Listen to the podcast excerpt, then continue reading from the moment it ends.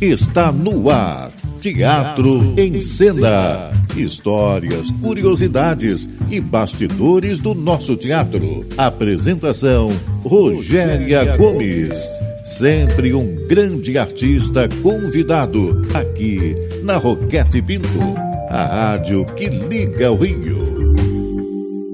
Olá, ouvintes do nosso Teatro em Cena, que bom ter vocês por aqui mais essa quinta-feira.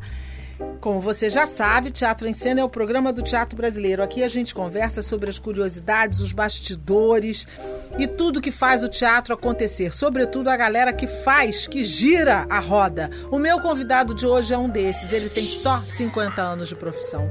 Ele está aqui do meu lado, eu estou felicíssima de estar com ele e eu espero que você fique por aí para você conferir a nossa entrevista de hoje. E você já sabe como faz para falar com a gente. Teatro em Cena no rádio gmail.com. Escreve para gente que tem ótimos convites para vocês e lembrando também que a gente fica em podcast a partir de amanhã. Então vamos ao programa de hoje. Estamos apresentando Teatro em Cena. Apresentação Rogéria Gomes.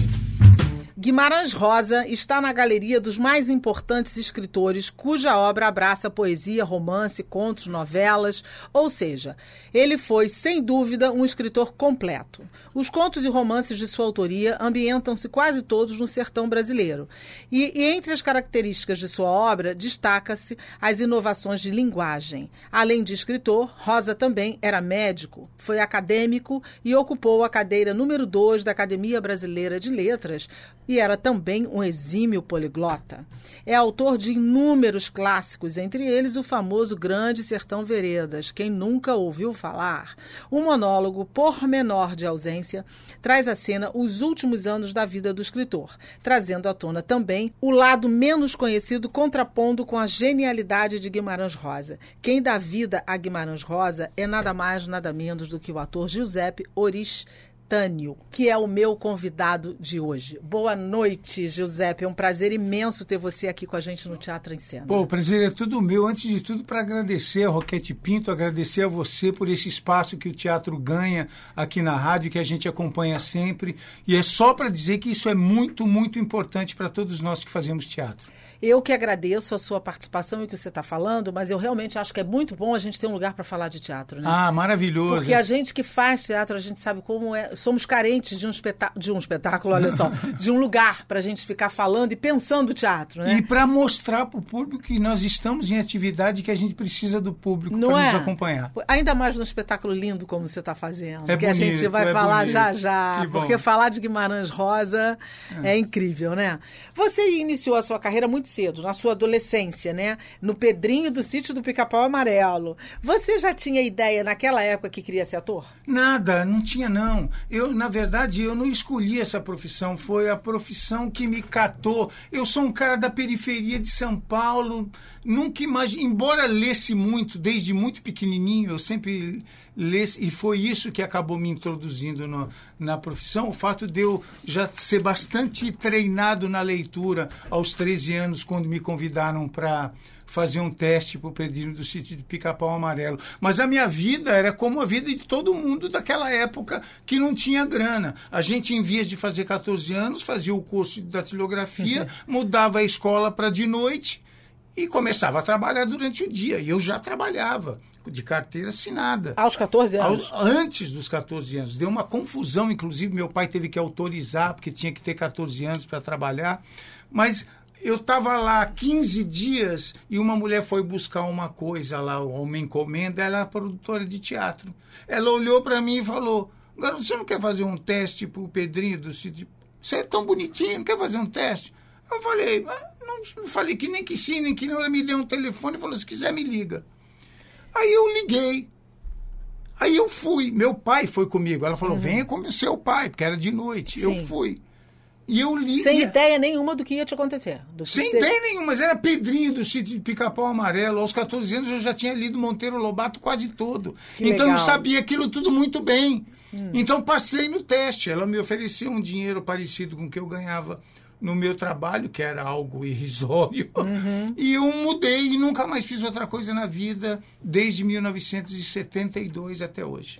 E daí para frente, você, aí sim você começou a decidir ser ator. Quando aí você entrou, eu me você... apaixonei imediatamente. Logo nas primeiras experiências eu fiquei completamente louco, porque é engraçado isso, né? Hum. Porque o fato da gente é, ser ator não significa necessariamente que a gente seja expansivo. Sim. Ah, eu sempre fui muito tímido. Eu sempre pagava para não falar. Uhum. Mas quando eu me dei conta de que diante das pessoas as pessoas prestavam atenção em você, eu falei: opa, aqui é meu lugar. Uhum. E, inclusive, nós temos muitos atores e muitas pessoas que vão fazer teatro porque são tímidas. Exato, exato. É? exato. Essa ideia que você falou é muito correta, porque todo mundo acha que ator é sempre uma pessoa muito falante, muito. Na maioria das não, vezes até não o é. O legal do palco, o legal da câmera é que aquilo é um intermediário entre o que você é e o que o público vê. Sim. Então você tem ali um. Você tem ali um escudo, uma proteção que te permite ser algo diferente daquilo que você é. Então é maravilhosa essa experiência e só quem vive isso com intensidade sabe do que eu estou falando. É verdade. é espetacular. É verdade. Mas aí você entra para essa história e vai ficando e vai ficando. Você, de, você desenvolveu a sua carreira estudando academicamente ou no exercício dela mesma? No exercício dela mesma. Quando eu comecei a fazer teatro, a profissão de ator sequer existia. Ela só foi regulamentada em 1978. Em 70 78, eu já tinha ganho um prêmio governador do estado com uma peça infantil que eu tinha feito. Eu ia assistir os exames da EAD. Eu vi Edson Celulari fazendo exame da EAD. Eu vi Lilia Cabral fazendo exame da EAD. Eu queria fazer EAD, mas precisava ter o segundo grau completo. Eu era novo, não tinha. Aí precisava ter o segundo grau e 18 anos. Eu não tinha. Então, quando eu tinha 18 anos e o segundo grau, eu já trabalhava Você já estava no caminho há muito é, tempo. É, mas eu talvez eu devesse ter feito mesmo assim, uhum. mas não fiz. Uhum. Eu só vim levar uma vida acadêmica depois dos 40 anos, com filhos já crescidos, uhum. porque eu achava que aquilo ia me fazer um bem interior, não por uma necessidade pessoal. Uhum. Mas sempre fiz muitos cursos e, Sim. mas aprendi mesmo caminhando nos tablados e aprendendo nos estúdios. Fazendo. Fazendo, aprendi fazendo. Você trabalhou em várias emissoras de televisão e também trabalha muito em teatro. O que, que você leva de um lado para o outro no ofício, já que as linguagens são muito diferentes? As linguagens são diferentes e exigem técnicas diferentes, mas, na verdade, o princípio básico do nosso trabalho está na técnica, mas está sobretudo na verdade interior. Então, você trabalha tanto na televisão, quanto no teatro, quanto no cinema, com técnicas diversas, mas o princípio básico primeiro de todos eles é a verdade. Então, é sempre buscando a verdade. O resto são coisas periféricas, muito necessárias, mas que não são tão importantes quanto a verdade cênica que a gente tem que buscar. Você tem preferência de uma coisa ou outra? Já tive. Quando eu era garoto e fazia pouca televisão, eu achava que ah, é teatro. Hum. Hoje em dia eu sinto um prazer gigantesco fazendo tudo. Quando eu estou no teatro, o teatro é deslumbrante. Quando eu estou na televisão, é deslumbrante. Quando eu tenho a sorte de fazer um filme, eu também acho espetacular, variando nessas sim, técnicas. Sim. Mas eu continuo achando efetivamente que o teatro é o lugar onde o ator não tem outro recurso a não ser ele próprio. E aí. É o teatro é grande. Dizem, inclusive, há uma máxima no meio da, do teatro, né, que a gente diz que o, o, teatro é o lugar do ator, né? É onde o ator é pode ser o melhor de si, né? É o teatro é tem... é bem o lugar do ator. É porque né? a gente tem muito pouco recurso no teatro. No, no teatro. Você precisa não... contar com você. É, você precisa contar com você e com os parceiros. E não dá para cortar e recomeçar. Não dá, é. entendeu? Fazer, errei, vou fazer de novo. É a hora da no verdade. é a hora da verdade. Se você errou, dane, se dá um jeito e vai em frente. Pois é, tem que mostrar quem é, tem, tem que mostrar, mostrar, o que veio. Tem que mostrar o que veio, exatamente. Você já interpretou personagens que precisou, por exemplo, alterar o seu visual, ficar careca, já. entre outras coisas. Já. A, a história é, vale tudo por um personagem? Ah, quase tudo. Eu acho que na vida vale tudo, quase tudo, para quase tudo. Mas para fazer um personagem vale, vale emagrecer, vale engordar. Eu fiquei careca por mais de um ano. Eu já fiquei com uma barbona imensa por um tempão. A pandemia nos pegou. Eu estava gravando uma novela com uma barba desse tamanho e eu fiquei mais de um ano da pandemia carregando aquela barba sem nenhuma necessidade, porque eu não sabia em que momento a gente ia voltar e uma barba desse tamanho demora para crescer. Então não podia cortar ela. É... A gente faz muitas coisas pelos personagens. É, muitos sacrifícios pela pela profissão, né? É, mas não, não tem só glamour, né? Como as não, pessoas imaginam, não, né? O glamour existe para quem assiste. Quem faz é um trabalho insano e que precisa ser muito respeitado. É verdade. Chegou a hora da pergunta do internauta. A primeira pergunta que chegou para você, eu acho que você já respondeu. Eu vou fazer, mas acho que já está respondida. Como você chegou à televisão e ao teatro? Quem te pergunta é Lúcia Cardoso, que é uma ouvinte assídua do nosso programa. Um beijo, Lúcia. Obrigado pela pergunta. Ô, Lúcia, o teatro eu já falei. Ah, na televisão, aos 17 anos eu fiz uma, a minha primeira peça adulta e o diretor dessa peça adulta, ele dirigia telecurso segundo grau lá na TV Cultura em São Paulo. E ele me convidou e eu comecei a dar umas aulas no telecurso. E fiquei uns dois anos dando aula no telecurso, até que uma amiga minha me falou, Giuseppe, estão escalando uma novela na TV Tupi. Leva o teu material, eu levei e era pro Avancini, ah, o grande Walter Avancini. Grande Walter Só que eu desci no andar errado e vinha vindo um senhor que eu não conhecia e perguntei onde era a sala do Avancini. Ele falou: "O que que você quer?" Eu falei, eu vim levar o corrigo. Ele puxou aquilo da minha mão e saiu andando. Era o Antônio Abujanra. Olha! O grande e querido Mestre, Antônio né? Abujanra. Um debochado que tirou um sarro da minha cara. acabou comigo, eu fiquei nervoso, quase peguei as... Ele falou, calma, rapaz, deixa isso aí. Eu levo para o Avancini. 15 dias depois eu estava contratado na TV Tupi para fazer uma novela, Lúcia, que sequer acabou. A novela se chamava Como Salvar Meu Casamento, mas a Tupi entrou em derrocada total, fechou em janeiro de 1980 e a novela que se chamava Como Salvar Meu Casamento foi apelidada de Como Salvar Meu Pagamento. e a TV fechou e a novela ficou faltando uns 20 capítulos para acabar. Então, como você respondeu essa, vai rapidinho, responde ao Anderson aqui, que eu vou colocar mais uma perguntinha. Aí, Anderson, vai entrar a sua pergunta. O que, que você faria se você não fosse ator? Anderson Oliveira. Olha, Anderson, eu, é, é, as pessoas é, riem, não é a primeira vez que eu respondo isso. Eu seria talvez um construtor, pedreiro, talvez um marceneiro, porque eu amo uma enxada e uma marreta. Eu adoro fazer obra. As pessoas fogem das obras. Eu adoro obra. Eu cavei um buraco na minha casa com britadeira por dois anos para fazer uma garagem. Tirei 120 caminhões de pedra de um buraco para fazer minha. sozinho.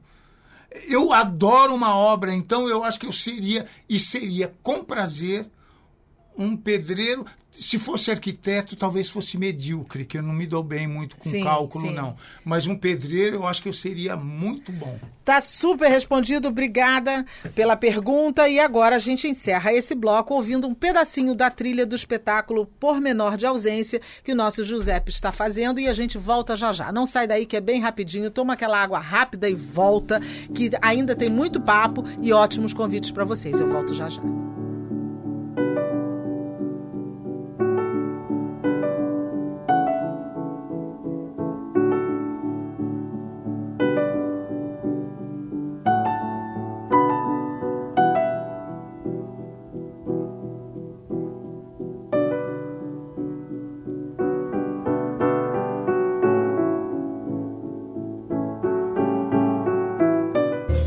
Voltamos a apresentar Teatro em Cena. De volta com o nosso Teatro em Cena de hoje, eu estou conversando com um maravilhoso ator que está me dando muita alegria de estar aqui no programa com ele.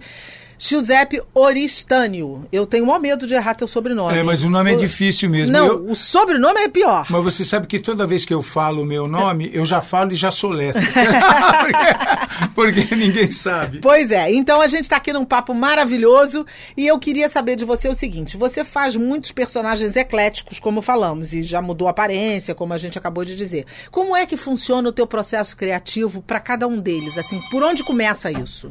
Olha, é, você sabe que a gente vai tateando, né? E conforme a gente vai ficando mais esperto, a experiência vai nos dando é, é, mais caminhos, é justamente esse o momento onde a gente precisa ficar mais esperto para não cair nos truques que a gente adquiriu ao longo da vida, né? Que muita gente chama de técnica, para fazer a coisa tudo em cima do truque. Então, a, o meu lema maior antes de qualquer coisa, é buscar a verdade daquela pessoa que eu estou fazendo. A verdade. A gente não pode fazer um personagem e criticar o personagem. A gente tem que defender o personagem, mesmo que ele seja um sacana. Um bandido. Um bandido. A gente precisa fazer ele com a verdade que ele te pede.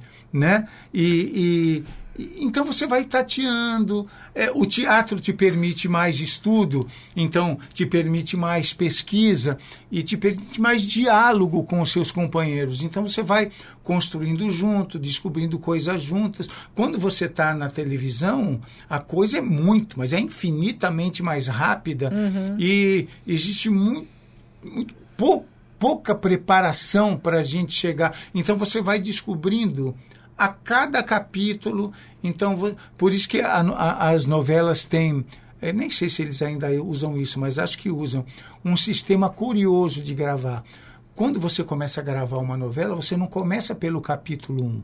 Sim. Você começa pelo capítulo 20, pelo 19. Para quando você já tiver um pouco mais quente como ator, dominando um pouco mais aquele personagem, você grava um, dois, três, quatro, cinco mais perto da estreia. Uhum. Que isso significa que você já domina um pouco você mais. Você já está mais familiarizado então, com o público, seu... quando o público assistir os primeiros capítulos, fala, uau! Alguma, entendeu? Você e vai estar tá mais familiarizado Você vai estar tá mais familiarizado e aquelas cenas onde você está menos familiarizado ficam dispersas no meio de capítulos que já vão lá adiante, uhum. entendeu? Sim. Mas é sempre buscando a verdade, porque o público às vezes nem sabe do que não está gostando, uhum. mas ele olha no teu olho e fala tem alguma coisa aí que eu não sei o que, é que não está bom. Mas você. É o olho, a pessoa sente no teu olho que você não está verdadeiro. Mas na prática, como é que funciona a tua didática? É pela leitura? É pela pesquisa? Como é que você, como é que você costuma descobrir o caminho do personagem? Ah, é pelo texto. É pelo texto, pelo próprio texto. Uhum. É pelo, o, o, texto te dá vários indícios e o texto, você vai dar para aquele texto uma interpretação, ou seja, como é que você, como é que você lê esse texto? O que é que você compreende desse texto? E o que é que você em conjunto com os teus parceiros de cena querem dizer com aquele texto. É por, é por isso que existem montagens de clássicos que se repetem, se repetem e se repetem, e umas são sensacionais, outras nem tanto, mas são todas muito diferentes, porque cada um dá a sua interpretação daquelas palavras. Uhum. Né? Então eu busco sempre através do texto. E quando o texto me propõe alguma dúvida que eu não sei exatamente o que é, eu vou atrás dessa resposta em outras fontes. Diretor para você é uma peça fundamental na tua história? Para mim é uma peça fundamental. O diretor é uma peça fundamental porque, por exemplo, quando você trabalha com um cara como o Neco, o, ne, o, Ernesto Piccolo. Ernesto Piccolo, é vamos o que eu falar falando, pro, viu, pessoal? Pra galera. É, Neco é, é, o Ernesto que Piccolo. É, que além de ele ser ator, é um diretor muito, muito, muito sensível. E muito é um talentoso. É, e é um parceiraço meu há mais de 30 anos. É, ele é tão amoroso e, e ele, ele te larga, ele te deixa, sabe? E ele só fica te olhando, ele só fica te olhando. Aí, de repente, ele chega no seu ouvido e fala assim: por que você não experimenta naquela hora fazer isso? Só, mas se você quiser, experimenta fazer isso. E aí, de repente, o mundo se abre a partir de uma pequena observação que ele fez, sabe? Então, eu acho que uma figura que você confie, que seja do ramo, que entenda do negócio, como é o caso do Neco, que esteja te observando de fora. Ele não está te observando de fora para te cercear, para te. Não, ele está te observando de fora para te defender e para te mostrar o melhor caminho. Aí as coisas crescem porque ele vibra com o seu sucesso Sim. genuinamente. E o Neco é uma pessoa incrível, realmente, para quem eu mando um grande beijo, um amigo querido, um parceiraço. Um beijo enorme pro Neco. O que, que te desafia mais em cena? É... É, olha, o momento onde eu me sinto mais gratificado e quase que a única coisa que eu gosto efetivamente da profissão é o momento que eu estou exercendo ela. O, o momento que eu estou no palco ou nos arredores, o momento que eu estou ensaiando ou fazendo um espetáculo, esses são os momentos mais plenos para mim. Todo o resto que cerca a nossa profissão, eu não tenho muito saco. Eu sou aquela pessoa que chego cedo no teatro e vou embora antes do público sair. Eu, eu, eu quero voltar para minha casa. Eu sou, eu sou arredio mesmo. Uhum. Eu sou arredio. Mas é, em se tratando do fazer, do fazer teatral, é, é, os desafios são sempre muitos e é sempre vencer o medo que está presente o tempo inteiro. E embora eu já faça isso há décadas, é, é sempre uma atitude de coragem você se expor em público e tentar não passar vexame. O frio na barriga permanece. Ah, e, se, e eu acho que o dia que o frio na barriga acabar. Perdeu a, a graça. Perdeu a graça. A Bibi dizia isso, a Bibi é. Ferreira dizia: o é. dia que eu entrar em cena eu não tiver o frio na barriga, não, posso é. parar porque chegou. Eu tive chegou. a felicidade de ser dirigido pela Bibi e a Bibi, vou te contar, que pessoa incrível que ela era. Nossa, era uma pessoa, gênia, né? Uma gênia, uma, uma gênia. gênia. Acho que, sem dúvida é. nenhuma, a maior atriz a que o Brasil já teve. Maior. E para se produzir outra, a gente vai demorar vai um tempo. Demorar, infelizmente. Você já teve receio de fazer algum personagem? Receio? Receio, não, receio exatamente não. Receio não, porque é, eu acho que faz parte desse nosso temperamento é, que a, a, a, gente fica meio sempre torcendo para alguma coisa complicada, sabe? É. Torcendo para é, vencer algum desafio, torcendo. É, mas, por exemplo, é, tem algumas coisas das quais eu, infelizmente, sou obrigado a fugir. Por exemplo, eu canto pessimamente, então eu não tenho como fazer um musical. Eu não tenho como fazer um musical. Já me aconteceu até de fazer teste e até de passar, mas eu falo assim: não, é melhor eu não fazer. Uhum. Entendeu? Porque não, não é para mim. Uhum. Não é, infelizmente, infelizmente. Ou felizmente, cada um, cada é, um não é com o seu quadrado, como é, diz o negócio. É, não né? é a minha fazer musical, É. infelizmente. Porque cada um tem a sua, É, né, a é. sua dinâmica, né? O que, que é mais desafiador para você na hora que você está criando um personagem? É, isso tem acontecido cada vez menos, mas é, existem muitos de nós que, é, é, que são muito egocentrados, sabe? É, o teatro é um trabalho coletivo. Mesmo quando eu estou sozinho no palco, o trabalho é coletivo. Então, as, a, a, as individualidades, os tempos e os espaços de cada um precisam ser preservados e respeitados. E de vez em quando, faz tempo que não me acontece, mas já me aconteceu algumas vezes, de trabalhar com gente que acredita que é, e- ela é a única pessoa que vale a pena e a única pessoa que deve ser ouvida. Eu acho que uma pessoa que não sabe dividir contamina o trabalho de uma maneira muito negativa. E eu procuro também, já chegando aos 65 anos, fugir desse tipo de gente. Uma medida sábia. Você está muito tempo nessa roda, 50 anos fazendo teatro e etc. E com, com isso uma coleção de personagens. Eh, De que maneira o teatro mudou o teu olhar para a vida? Ah, eu fiquei muito mais generoso em relação a tudo.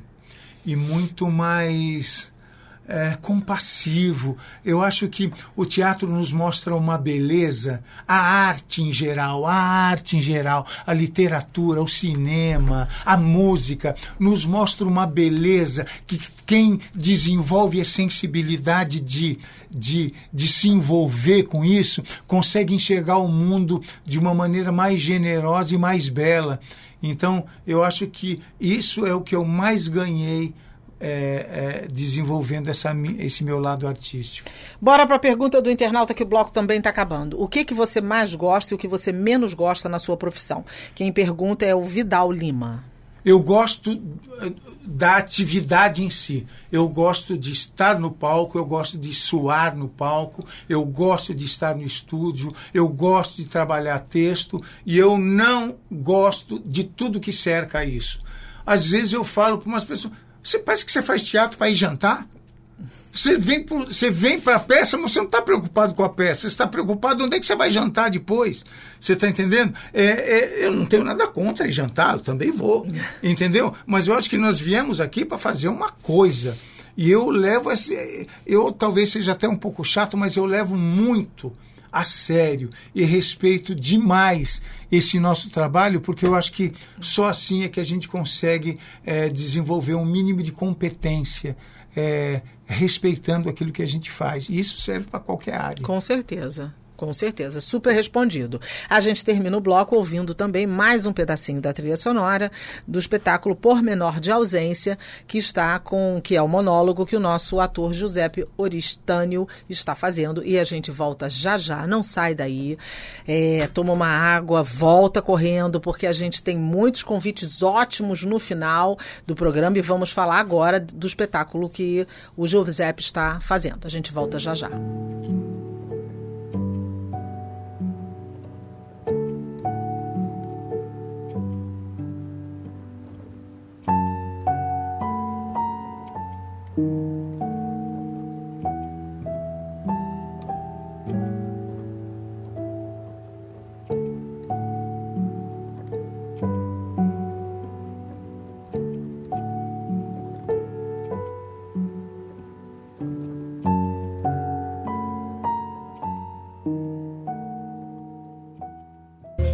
Voltamos a apresentar Teatro em Cena. Voltando com o nosso teatro em cena, agora nós vamos conversar sobre o espetáculo Pormenor de Ausência, solo do querido ator Giuseppe Oristânio. É, Giuseppe, como acabamos de dizer, você está fazendo um, um, espetáculo em que você interpreta o próprio Guimarães Rosa, retratando os últimos dias da sua vida. Ele morreu até muito cedo, né? Com 59 anos, isso, parece, de isso, problemas isso. cardíacos, né? É, um texto é da Lívia Brandão. Lívia Baião. Ah, Baião, desculpa. A Lívia, Lívia Baião. A Lívia Baião É uma doutora em Guimarães Rosa. Hum. Ela fez uma pesquisa, pesquisa gigantesca nos arquivos pessoais do Guimarães Rosa, que está na USP, lá em São Paulo, e em outras fontes, várias outras fontes, leu manuscritos, cartas pessoais, entrevistou gente, ficou seis anos fazendo essa pesquisa, e um dos resultados dessa pesquisa foi esse texto. E esse texto é brilhante, não há quase palavras da Lívia, ela só fez interligações, mas a maioria das coisas é, são palavras do próprio Guimarães Rosa, portanto, aquilo é verdade.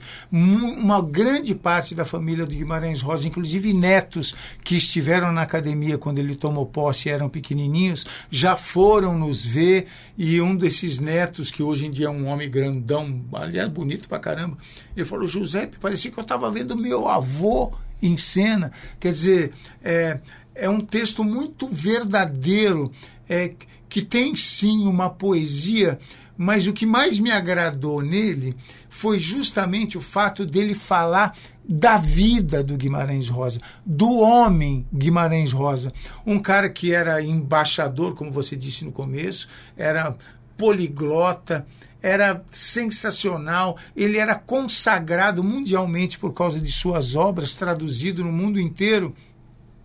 E mas tinha um desejo inacreditável de entrar para a Academia Brasileira de Letras e não, foi até candidato uma vez, perdeu e depois achou que não ia mais se candidatar, até que acabou se candidatando muitos anos depois e se elegeu. Então, a peça vai traçando esses paralelos, cita as obras e tudo, mas fala muito desse homem, dos desejos desse homem, que é um mineirinho lá de Cordisburgo, que, que viajava no lombo de cavalos, porque ele trabalhava no Itamaraty e ele, é, ele era chefe do serviço de demarcação de fronteiras.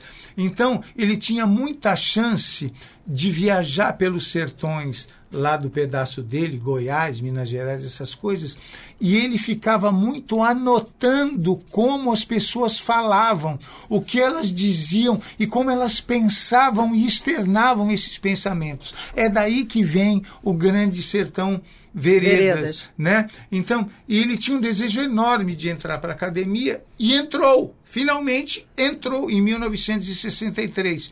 E assim que foi eleito, um dói na cabeça dele bateu e ele falou: Eu não posso tomar posse. Se eu tomar posse, eu vou morrer. E adiou essa posse, adiou, adiou, adiou muito, adiou por quatro anos e meio. Só depois de quatro anos é que ele marcou a data da posse, que ainda era para muito tempo depois. Ele tomou a posse, se preocupou muito com o discurso de posse, pediu opinião para todo mundo, e, mas ele sentia que ele não estava legal. Ele foi lá, ele não morreu no dia, mas ele fez um discurso, foi ovacionado no discurso. Aliás, eu fui na academia, eu vi a tribuna e, e eu vi, ele cita na peça um relógio pêndulo que tem lá na academia. Foi muito é, rico é, conhecer. Deve ter sido um encontro é, emocionante. conhecer o lugar, foi muito, foi muito interessante. E, e ele tomou posse. E três dias depois, ele morreu.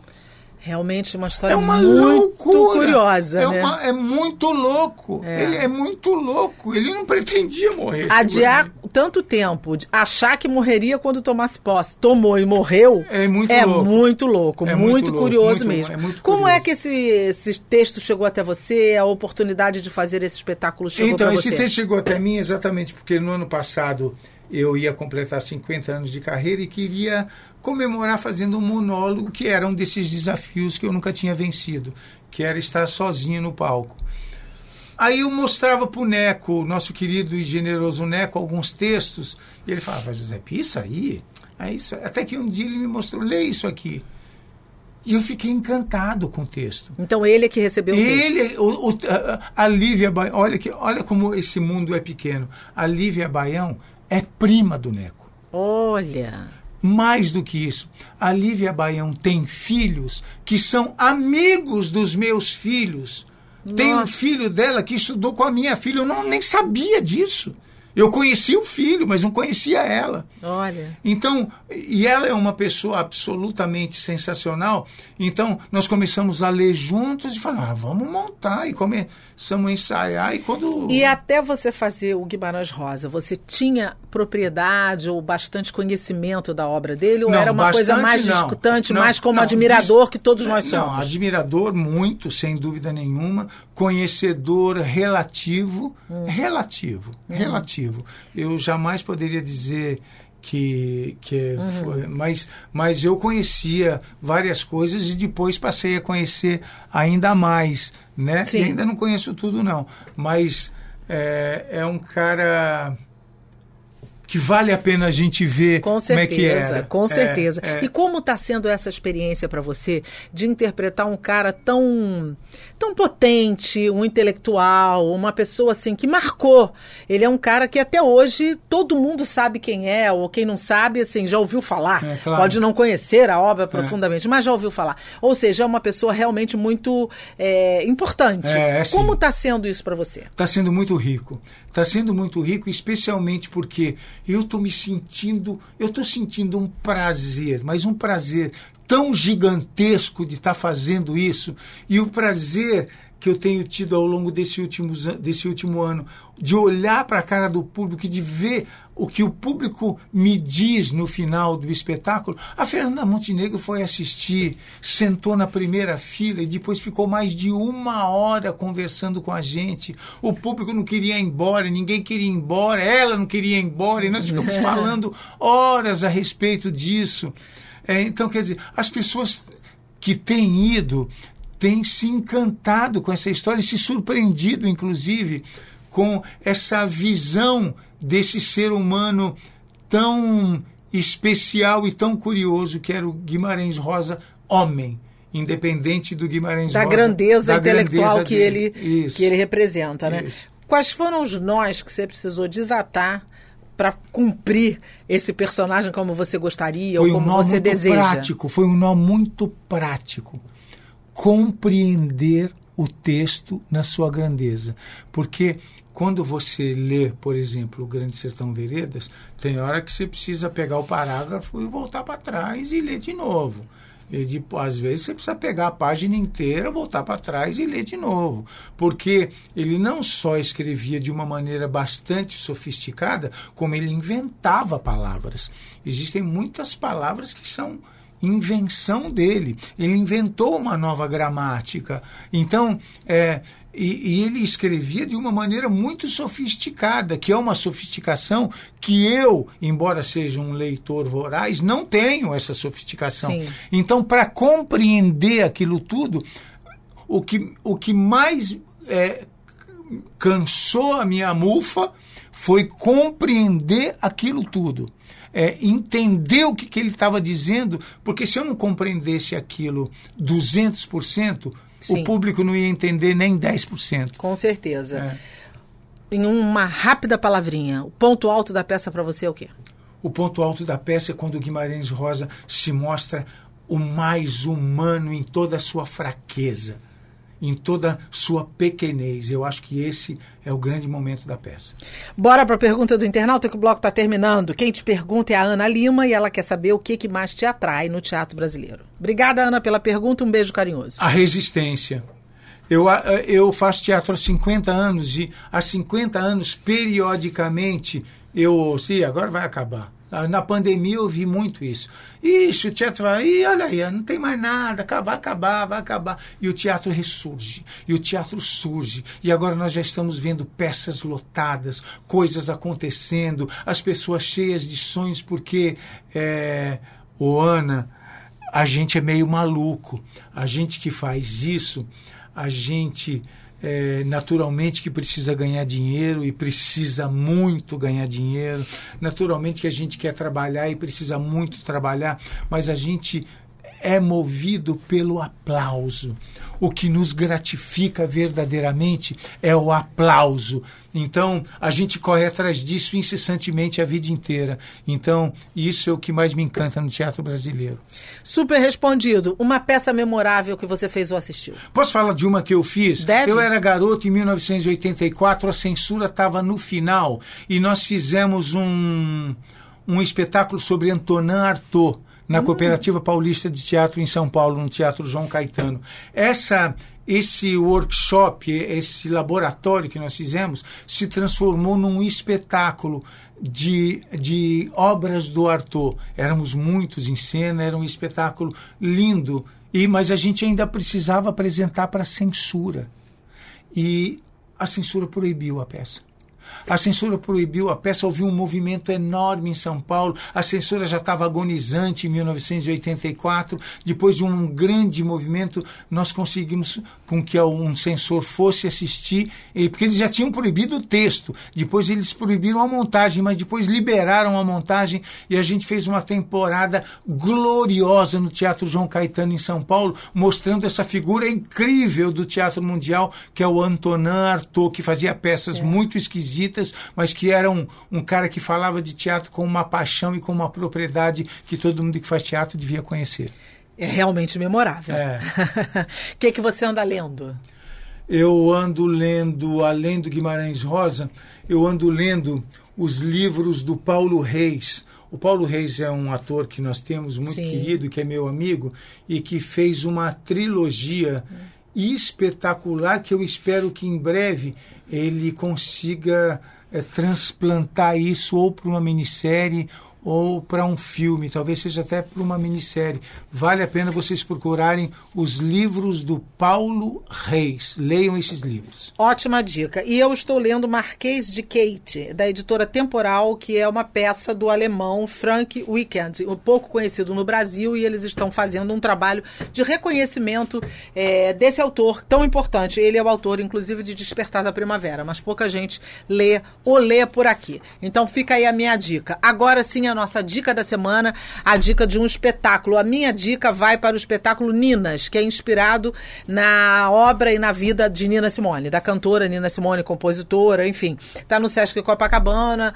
um elenco muito bacana, um, um, texto muito, muito interessante. Fica a minha dica. A sua dica qual é, querido? A minha dica é Ficções com a Vera Holtz que é um espetáculo que nem precisa ser indicado porque é um sucesso absoluto, mas eu tô cada dia mais impressionado com a grandeza dessa mulher. Ela faz esse espetáculo, se você não viu, vá, porque é, é deslumbrante e ela está fenomenal, com uma força cênica incrível. Vale a pena. Concordo ficções. absolutamente. Ela já ganhou prêmios, inclusive, é, contra esse espetáculo. E a Vera realmente é, é uma atriz é. exponencial, né? Então, minha gente, agora chegou a melhor hora do programa, que é essa que eu sei que você está aí esperando, ligadinho aí na gente. Escreve aí Teatro em Cena no rádio, arroba gmail.com, porque o primeiro ouvinte que escrever para nós vai ganhar um par de convites para por menor de ausência no Teatro Dulcina, sextas e sábados às 19 horas e aos domingos às 18 horas, mas corre porque é só até o dia 1 de outubro, mais duas semanas. Gente, impossível não assistir depois. Se você ainda não viu, depois desse papo não tem como não ir, né? O segundo vai ganhar para 80, década do Vale Tudo, que é um musical que está no Claro Rio, e o terceiro para o Carre, um musical que está no Teatro Seis Gran Rio. Eu queria muito agradecer a você pela sua participação no nosso programa, José. Foi uma alegria conversar contigo, um prazer imenso saber do teu trabalho, especialmente desse trabalho e ainda por cima que tem o Neco, meu amigo querido, junto. Então é um combo de alegria. A nossa equipe toda agradece agradece muito a você, agradece muito a Roquete Pinto, porque esse espaço para o teatro brasileiro é fundamental para a gente. Muito obrigada. Eu agradeço também aos nossos técnicos, hoje quem nos acompanha é o Gabriel, a nossa produção, aos nossos parceiros e a você, ouvinte, que está aí do outro lado, que é a razão da gente estar tá aqui toda quinta-feira, meia-noite, de quinta para sexta. Se liga aqui na gente. Lembrando que a partir de amanhã a gente está em podcast. Mais uma vez, José, muito obrigada mesmo pela sua presença. Muito, muito sucesso. Que você continue aí levando Guimarães Rosa para todo mundo conhecer. Obrigado esse cara, a você e a todo mundo que está nos vendo. Esse cara tão extraordinário, é. assim como você. Boas da Cultura, com Rogéria Gomes, aqui na Roquete Pinto. Boas da Cultura. Ninas, espetáculo musical que traz ao palco a vida e a obra da cantora Nina Simone, também pianista, compositora e arranjadora, que ao longo da sua trajetória, muitas vezes conturbada, se dedicou também ao ativismo pelos direitos civis nos Estados Unidos. Dramaturgia de Joaquim Vicente, direção de Edio Nunes e no elenco Cida Moreno, Ana Paula Black, Roberta Ribeiro, Tati Cristine, Fábio Deleles, com direção musical de Vladimir Pinheiro. Eles estão de quinta a domingo, às sete da noite, no Sesc Copacabana, na Domingos Ferreira 160, Copacabana.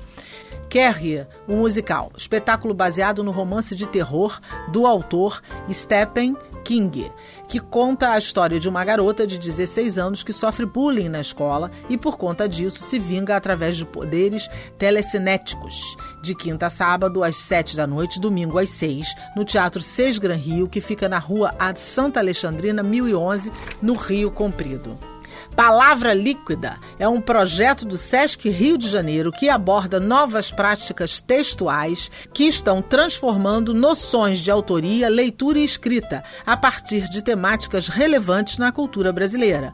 O projeto conta com participações de Silvio Tengler, Tereza Cardenas, Léo Castilho, Ricardo Aleixo e Maria Carvalhosa. Acontece até o dia 31 de setembro nos SESCs de Duque de Caxias, Nova Iguaçu e São João de Meriti. A programação completa completa você confere no site sescrio.org.br. E o melhor, gente, tudo isso é gratuito. Se não agora, quando? Peça que aborda de forma leve e descontraída temas difíceis, como a falta de perspectiva, solidão, depressão e até suicídio. O texto e a interpretação é de Marcelo Oliveira e a direção Leonardo Rinkel. Sempre às terças e quartas, às 8 da noite, no Teatro Ipanema. Prudente de Moraes, 824, e é também gratuito. O ator e cantor Neres Cavalcante faz única apresentação do show e Rita Lee, onde o performer traz ao palco os grandes clássicos da Rita Lee em um espetáculo cheio de canções de Rita Lee e coreografias incríveis. Gente, apresentação única só nesse domingo, não perde não, dia 24 do 9, 19h30 no Teatro Brigitte Blair, que fica na Miguel Lemos 51, em Copacabana. Festival Praia Rio 2023, projeto que leva as praias cariocas, entretenimento com eventos diversos e gratuitos, como papos sobre cultura da praia, sustentabilidade, exposições, oficinas e shows. Acontece do dia 28 de setembro ao dia 1 de outubro, na Casa de Cultura Laura Alvim e no Parque Garota de Ipanema, entre 10 e 19 horas. Tudo isso também gratuito. Cine BH exibe produção autoral latino-americana com a mostra Território, contando com 93 filmes nacionais e internacionais de 13 países, entre eles Alemanha, Argentina, França, México e outros, e 12 estados brasileiros. Entre eles, Ceará, Distrito Federal, Rio de Janeiro, Pernambuco e muito mais. A programação completa e as informações você pega lá no cinebh.com.br.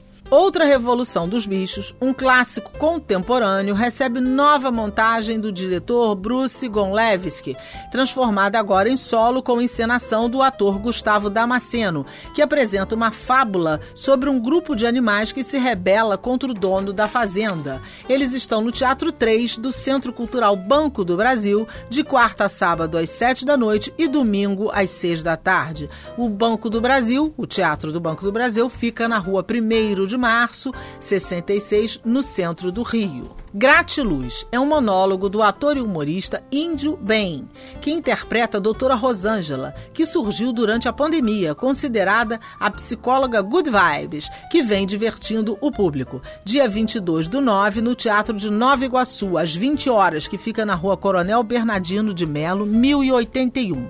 No dia 28, no Teatro Claro Rio às 21 horas, que fica na rua Siqueira Campos, 143, Copacabana. Carangueja, peça que fala da força criadora do planeta Terra e aborda as diversas mulheridades existentes no mundo através de uma andarilha que passeia de forma poética e bem-humorada, trazendo noções do feminino, maternidade, gênero e desigualdade social. O texto e a encenação é de Teresa Seiblitz, do dia 22 ao dia 24 de setembro, só nesse final de semana, no Teatro Ipanema, sexta e sábado às 8 e domingo às 19. Teatro Ipanema, como eu disse, fica na Prudente de Moraes, 824 Ipanema. Companhia Brasileira de Teatro promove Voo Livre, um projeto de criação e povoação de gestos afirmativos por meio das artes, ambientado em duas frentes, em duas ações, teatro e filme. O primeiro movimento conta com Renata Sorrá, Cássia Damasceno, Danilo Grangueia e Felipe Storino, além de artistas, pensadores e outros profissionais convidados a cada semana. Arte do dia 2 ao dia 24 de setembro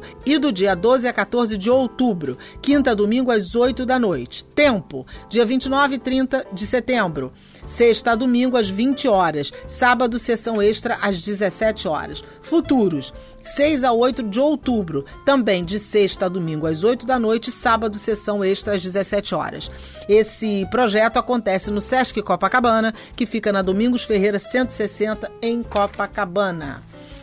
Apresentação única na próxima terça-feira, dia 26 do 9, da Orquestra de Solistas do Rio de Janeiro, que vai convidar o músico flautista Dirceu Leite, com sambas do Cacique de Ramos, apresentação dos clássicos desse famoso grupo e a regência fica por conta do maestro Rafael Barros Castro.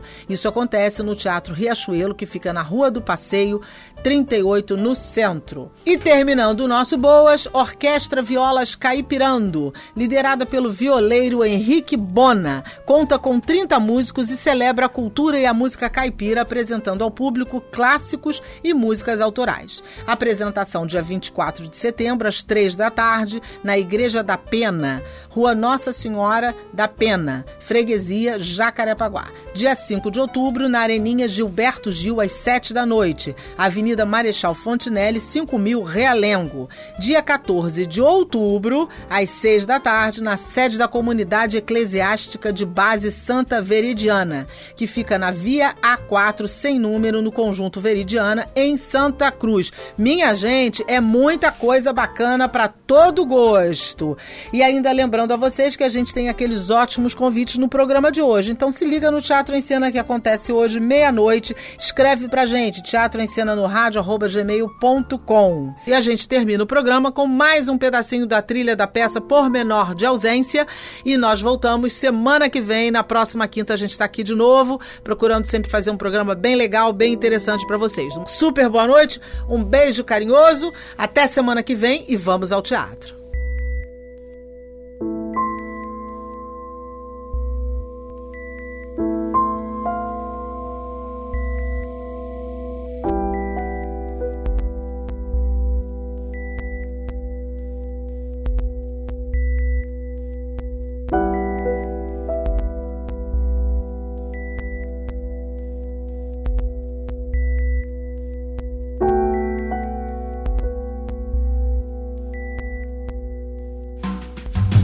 Você ouviu Teatro em Cena. Apresentação Rogéria Gomes. Aqui na Roquete Pinto, a rádio que liga o Rio.